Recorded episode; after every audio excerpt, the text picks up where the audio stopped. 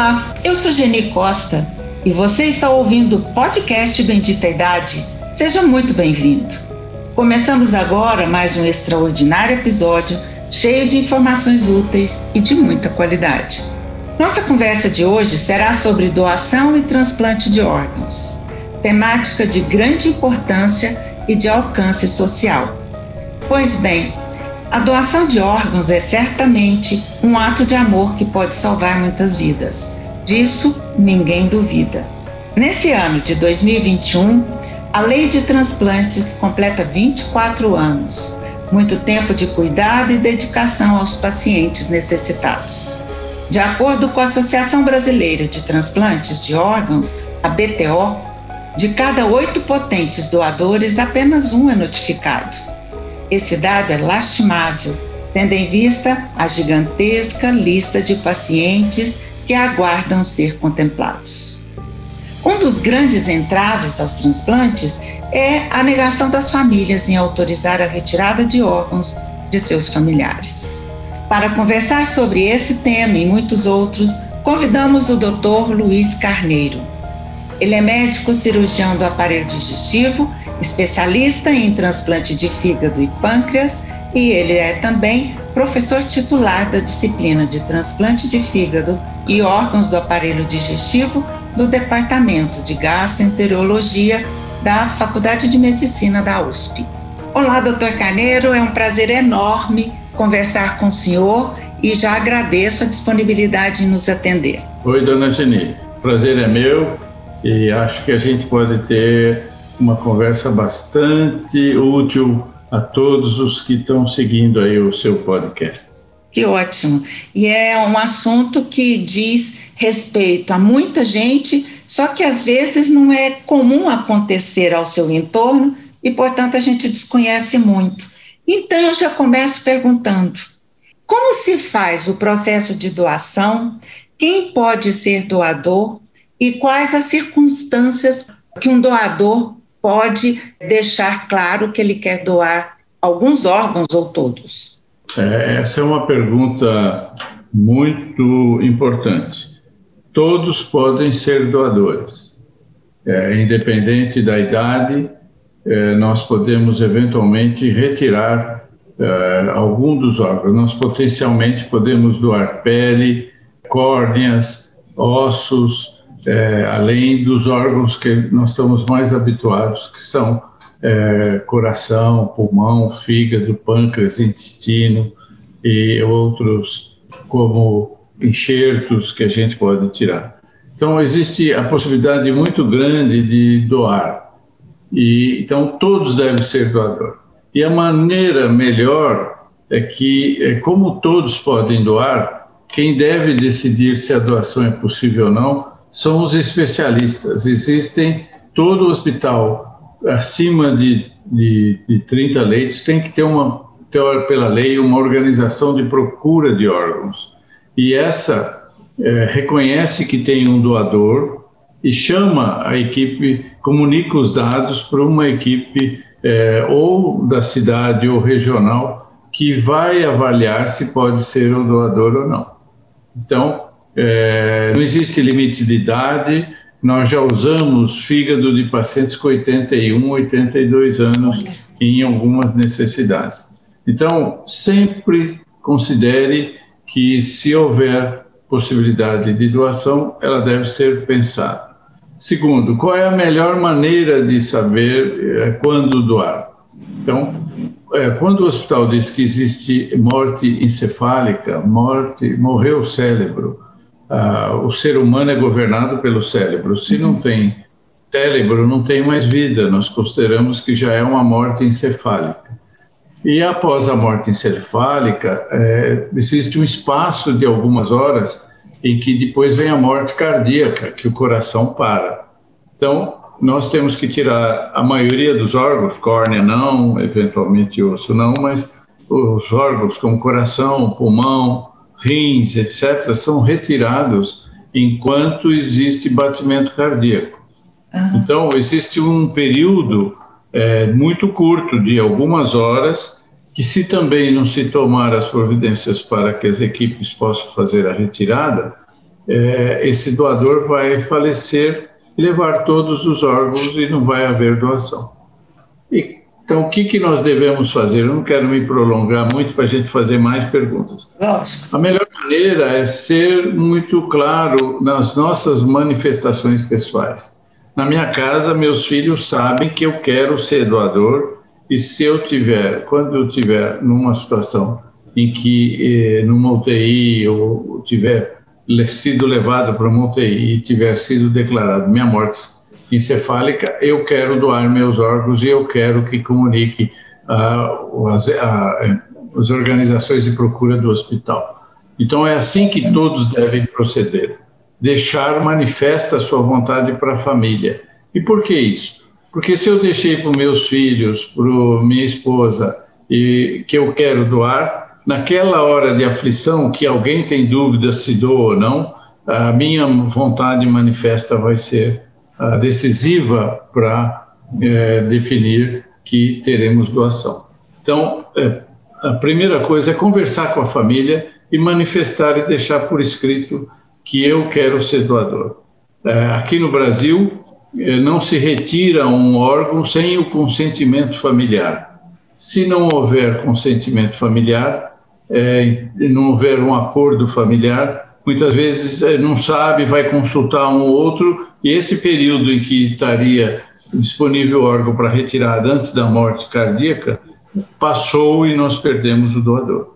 Então, o que nós temos que fazer objetivamente é declarar à nossa família, aos nossos amigos, manifestar, manifestar a nossa vontade de doar. E depois, é, quando estiver no hospital, nós comunicamos que isso pode ser feito. E aí se desencadeia todo um processo que passa a ser coordenado pelo Estado, que é o dono do órgão, segundo a legislação, e o Estado vai, de acordo com programas de informatização existentes, alocar, colocar esse órgão naquele doador que está na lista por gravidade ou por compatibilidade genética, etc. Existe em cada órgão tem a sua particularidade. Então, eu acho que a mensagem é converse com sua família e deixe manifesta sua vontade de doar. Existe uma, uma questão cultural muito forte, né, de que se for retirar um órgão, está provocando uma mutilação, algum tipo de sofrimento. É questão cultural mesmo, né? Eu assisti uma série, doutor Carneiro, que mãe e filha tiveram um acidente e a filha morreu. É, isso é uma história, mas que normalmente ocorre, né?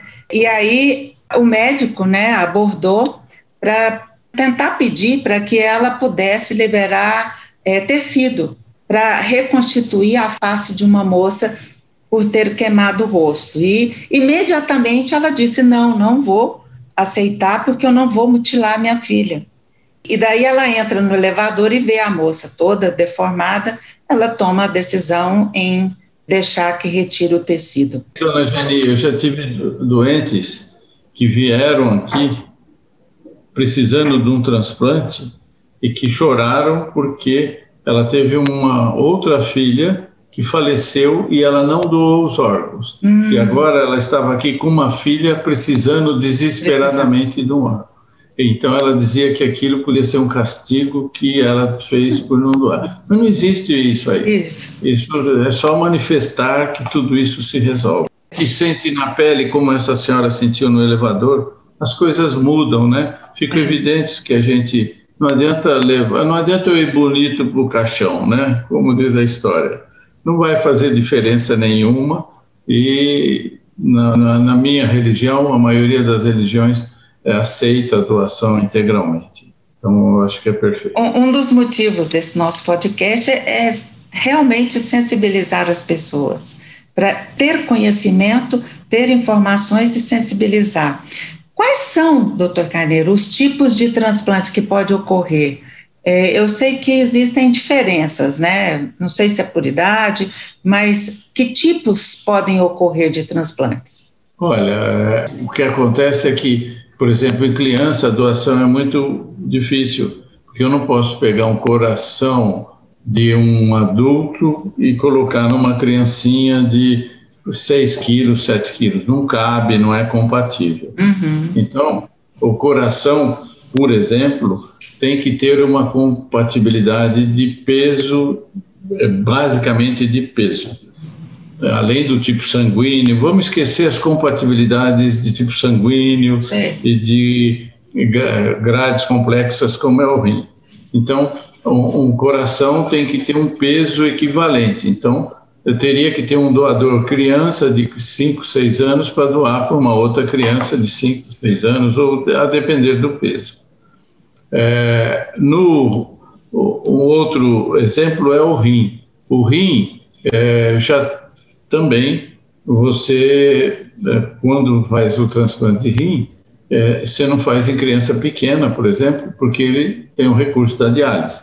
Então, quando ele crescer, ele poderá receber um rim que vem de uma criança um pouco maior e vai ficar um volume maior, não faz diferença.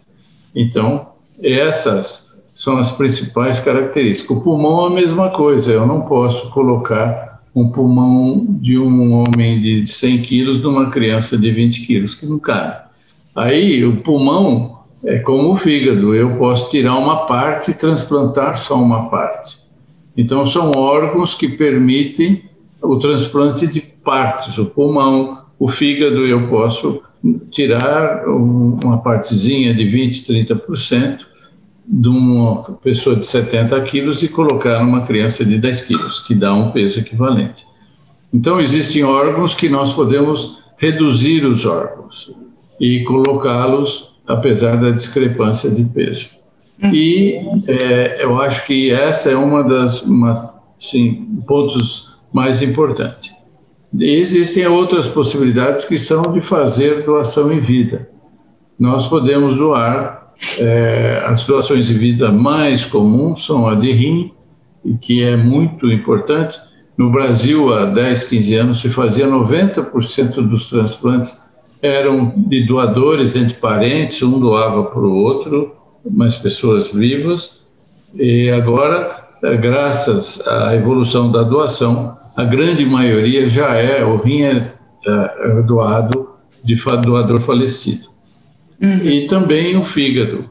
Nós temos aí no Brasil e no mundo cerca de 10% dos transplantes se fazem com um doador vivo. Alguém tem essa atitude maravilhosa de doar o rim ou parte do fígado. Né? O fígado, a gente doa uma parte do fígado para um ente querido. E é, isso é feito aqui no Brasil, nós fazemos aqui no Hospital das Clínicas de São Paulo, em adulto e em criança de rotina. Então, existem outros hospitais que também fazem. Então, Sim. eu acho que essas são as modalidades principais. É, PL, você tira a quantidade de pele que você tiver, parte de osso, e os outros órgãos não são tão específicos. Então, basicamente, nós temos que levar, além do tipo sanguíneo, da parte de compatibilidade genética e, e de tecidos, nós temos que levar em consideração o tamanho, né, a proporção física. Doutor Carneiro, o senhor é especialista em cirurgias do abdômen e digestivo, e, mas em especial, o senhor faz transplantes de fígado e pâncreas. Quais são as indicações para o transplante, tanto do fígado quanto do pâncreas? Que indicações? Quando? Em que situações? Então, a, o transplante de fígado, a indicação clássica é da cirrose, quando existe uma perda da função hepática, em que a perspectiva de vida com aquele órgão é muito pequena. Então, é, exemplificando, a gente considera que, por exemplo, Existem curvas e cálculos matemáticos que a gente usa para ver a reserva de eh, fígado que a pessoa tem. Então, eh, existem cálculos matemáticos mostrando que se a pessoa tiver uma nota, a gente chama de MELD, que é um critério que a gente usa para fígado, se ele tiver um MELD, por exemplo, de eh, 28, 30, a chance dele morrer com três meses chega a ser de 70%. Então, é, quando ele chega nessas, nessa gravidade, o transplante, que hoje tem uma mortalidade aqui no Brasil em torno de 10%, 15% após um ano, dependendo da gravidade, Então, nós podemos inverter as curvas de sobrevida e oferecer uma sobrevida excelente para essa população. Por outro lado, se a gente fizer muito precoce, 10, 15% de sobrevida pode ser maior que o risco de transplantar depois, né, em um ano.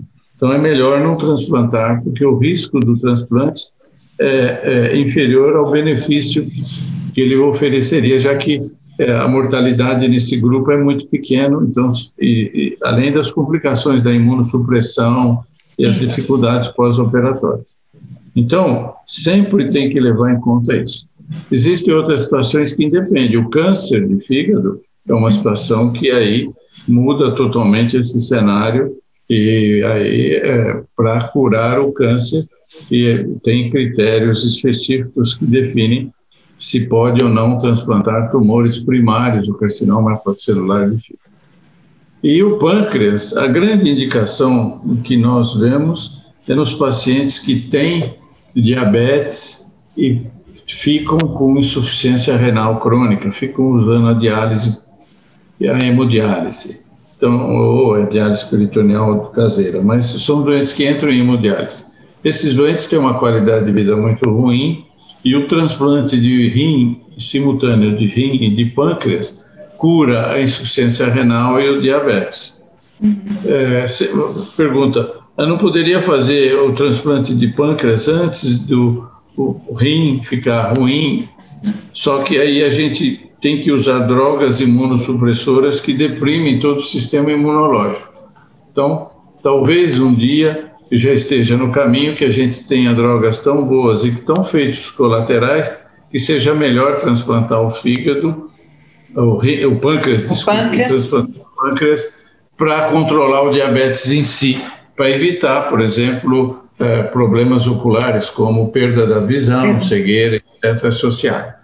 Então, essa é uma evolução, é, mas a cirurgia do pâncreas também é uma cirurgia grande, e não é todo o serviço que aceita. Nós, nós fazemos sempre por uma imposição, porque nós trabalhamos em equipe multidisciplinar, com endocrinologistas, nefrologistas, então a opção que nós tomamos é de fazer, quando fazemos, é o transplante duplo, fígado-rim. E rim. Podemos fazer eventualmente o de pâncreas isolado, quando o doente já tem um transplante de rim e aí começa a ter complicações de retinopatia, diabética, essas coisas.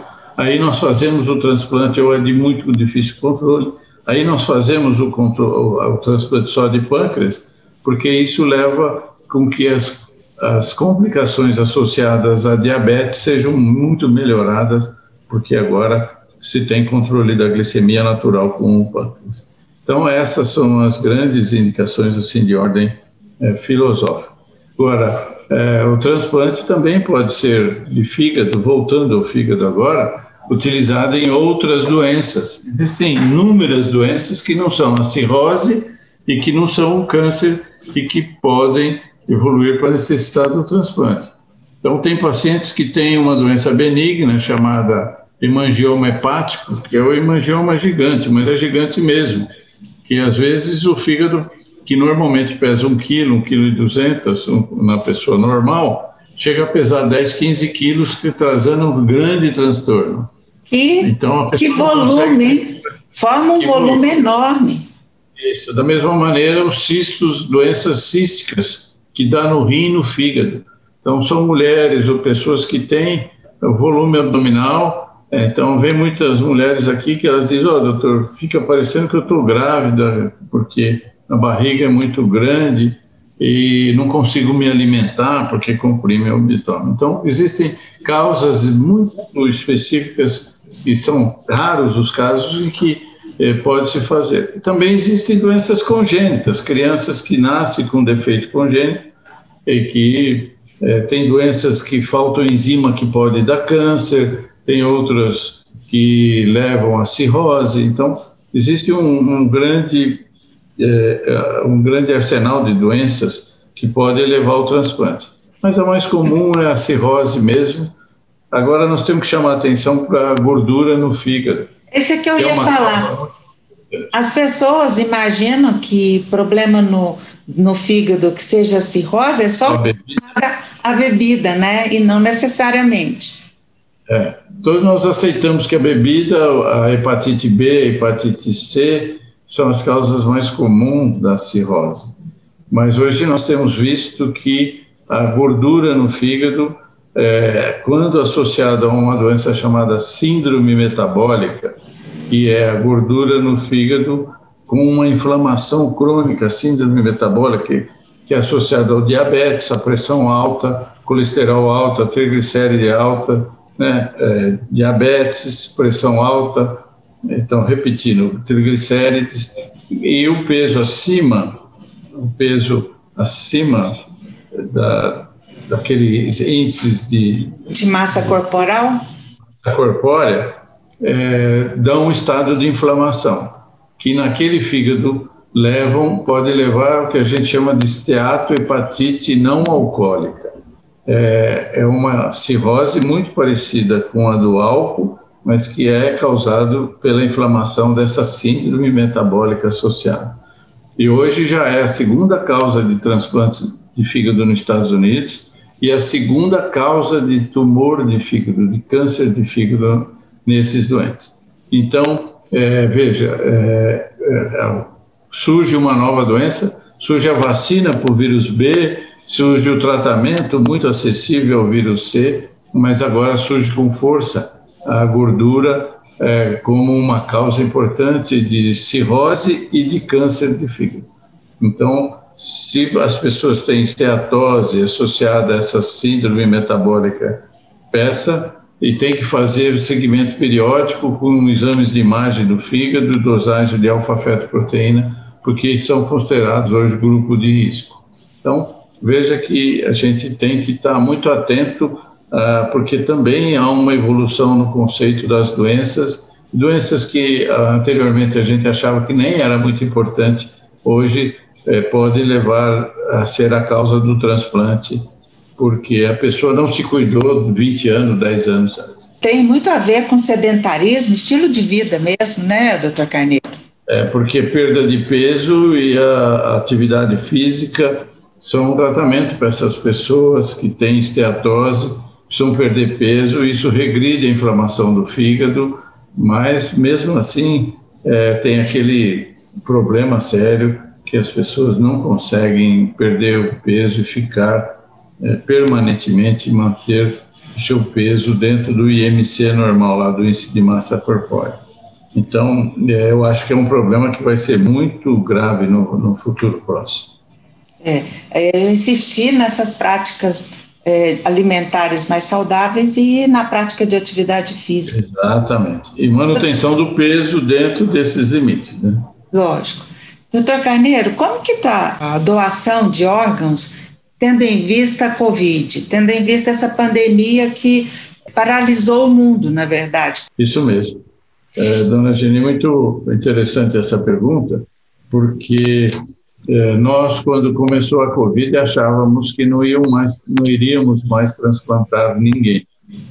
E nós, então, optamos que os doentes que tinham é, um risco iminente de morte ou câncer, a gente deveria transplantar, desde que fazendo os testes afastando a possibilidade de ter Covid no doador. Doador. E assim procedemos. Entretanto, outras, isso para fígado, para coração, e etc. Outras, outros órgãos em que se pode manter o paciente vivo é, sem o transplante, como, por exemplo, o sujeito, a pessoa está em hemodiálise, ele continua na hemodiálise, ele pode esperar passar a Covid. Então, no começo, é, alguns tipos de transplantes cessaram sua atividade e não fizeram, porque o risco era muito grande. Porque os testes também, há um ano atrás, ou 10 meses, 11 meses, não tinham testes confiáveis que a gente tivesse a resposta em duas, três horas ou quatro horas para poder liberar um doador com confiança. Então, no começo, nós fazíamos testes e tomografia de tórax é, no quem ia doar e quem ia receber para tentar fazer o diagnóstico. E mesmo assim, é, a gente sabe que tem relato no mundo inteiro de doentes que foram transplantados com Covid. E tem um desfecho que não é bom, é, e existe uma experiência também já grande no Brasil, e, e a mortalidade aí chega a 30% nessa população pela associação do Covid.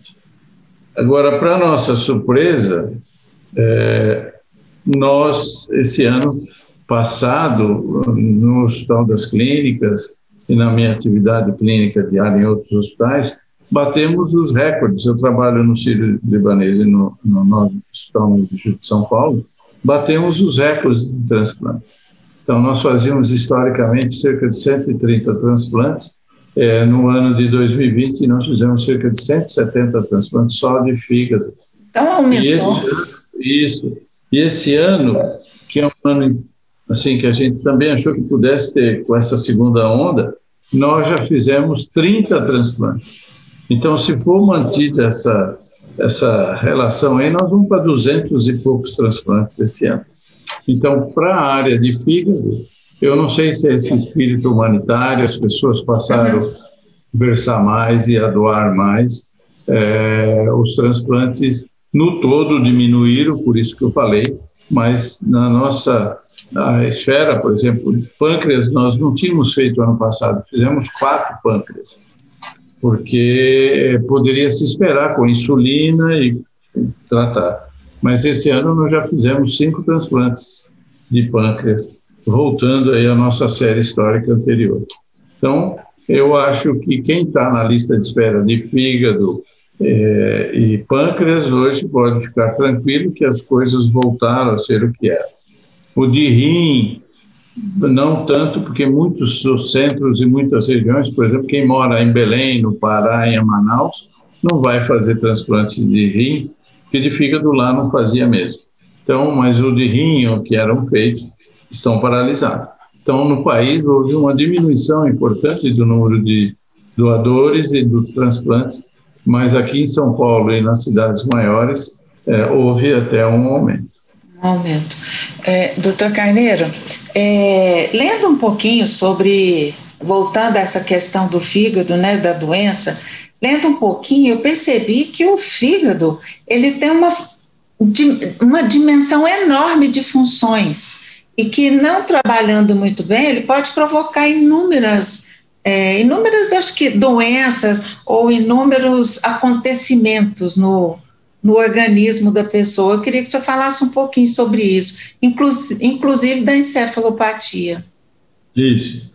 É, o, o, fígado ele faz o metabolismo de milhares de substâncias e é, porque todo o sangue que vem do estômago, do intestino, do pâncreas, todo o intestino, estômago, intestino delgado, intestino grosso, tudo do baço, tudo que vem passa pelo fígado e o fígado metaboliza esse, esse sangue fazendo conversão para proteínas, para lípidos, etc., carboidratos, etc. Então, o que, que acontece? Quando o fígado fica doente, ele fica duro. E é como se criasse uma resistência para o sangue atravessar o fígado. E o sangue não pode ficar parado lá porque entupiu parcialmente. Então, ele começa a achar caminhos outros para chegar ao coração, porque o sangue tem que circular. E quando ele faz isso, ele desvia uma parte do sangue que deveria ser metabolizado e que tem substâncias que são tóxicas, por exemplo, cérebro, a amônia, que vai para o cérebro e dá encefalopatia.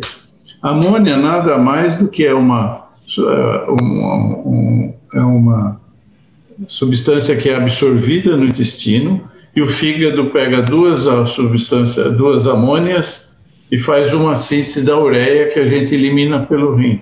Então, quando nós temos o desvio de sangue, nós não metabolizamos a amônia que é tóxica ao fígado. E isso faz com que haja encefalopatia. Por exemplo, outros doentes, esse represamento do sangue faz com que o organismo é, ache que está faltando na circulação, porque represou de um lado, né, é como uma represa hidrelétrica, fica cheio de um lado e lá embaixo não tem mais. Então chega pouco sangue ao rim. E o rim reconhece que é, tem alguma coisa errada e a função é poupar urina. Então isso começa a lesar o rim, pode dar o que nós chamamos de síndrome hepatorrenal. É, também é, esses caminhos alternativos podem passar pelo estômago e dão as varizes de esôfago e estômago, que pode levar a sangramento, pode romper e levar a sangramento. E, e também é, essa, é, essa alteração no fígado, essa doença do fígado leva a alterações sistêmicas da circulação, que também pode operar, alterar coração, pulmão, tem a síndrome hepato de pulmão, hepatopulmonar, hepatopulmonar, porque os pacientes não conseguem oxigenar, porque o fígado tem, cria caminhos que represam também líquido no pulmão, aumenta o espessamento das, dos alvéolos e isso pode dar problema. Ou de tornar hipertensão pulmonar. As pessoas têm hipertensão pulmonar, os vasos ficam rígidos, porque tem uma ação consequente ao fígado. Então, realmente, nós podemos é, é, alterar uma série enorme de órgãos e, por exemplo, com o transplante, nós temos que corrigir tudo isso, mas toma tempo, porque a natureza não se faz do dia para a noite. Uhum. Essa doença demorou 10, 15 anos para chegar ao grau de precisar do transplante e não é do transplante que a gente vai voltar tudo ao normal em um mês ou dois. Então, por isso que eu digo, você tem que olhar daqui a um ano, porque vai ser uma melhora notável. Então, as pessoas têm que ter essa visão é, que o transplante é muito bom e quanto mais cedo fizer, melhor, né? Porque não fica tão prejudicado. Porque se a gente tiver que corrigir encefalopatia, o sangramento do esôfago, o pulmão, o rim, vai tomar muito mais tempo do que alguém que tem um, um probleminha que está iniciando com um tumor que a gente troca e esses problemas são facilmente resolvidos com a troca do fígado. Então, existe uma série de tipos de doença que quanto mais grave é, é a doença, é, mais lenta e complicada a complicação. Por isso que a gente pede para que encaminhe os doentes para serviço de transplante, para que a gente possa avaliar e transplantar o mais rápido possível. Encaminhar o mais rápido possível, né? Isso mesmo. Transplantado pode vacinar? Pode e deve. Olha. Deve vacinar. Deve vacinar. Bendita vacina que todos recebam, inclusive os nossos imunodeprimidos. Pode vacinar sim e sempre que tiver acesso, pode vacinar. Qualquer dessas vacinas aí existentes são boas.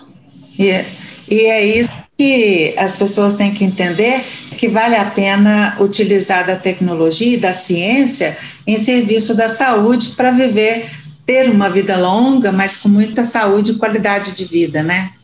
É isso mesmo.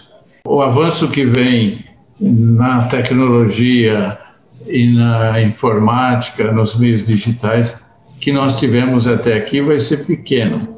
Então, a maioria da, das formas de tratamento, eu tenho é, 40 anos, 40 e poucos anos de medicina, e o que eu fazia lá nos anos 80 é totalmente diferente do que eu faço em 2020.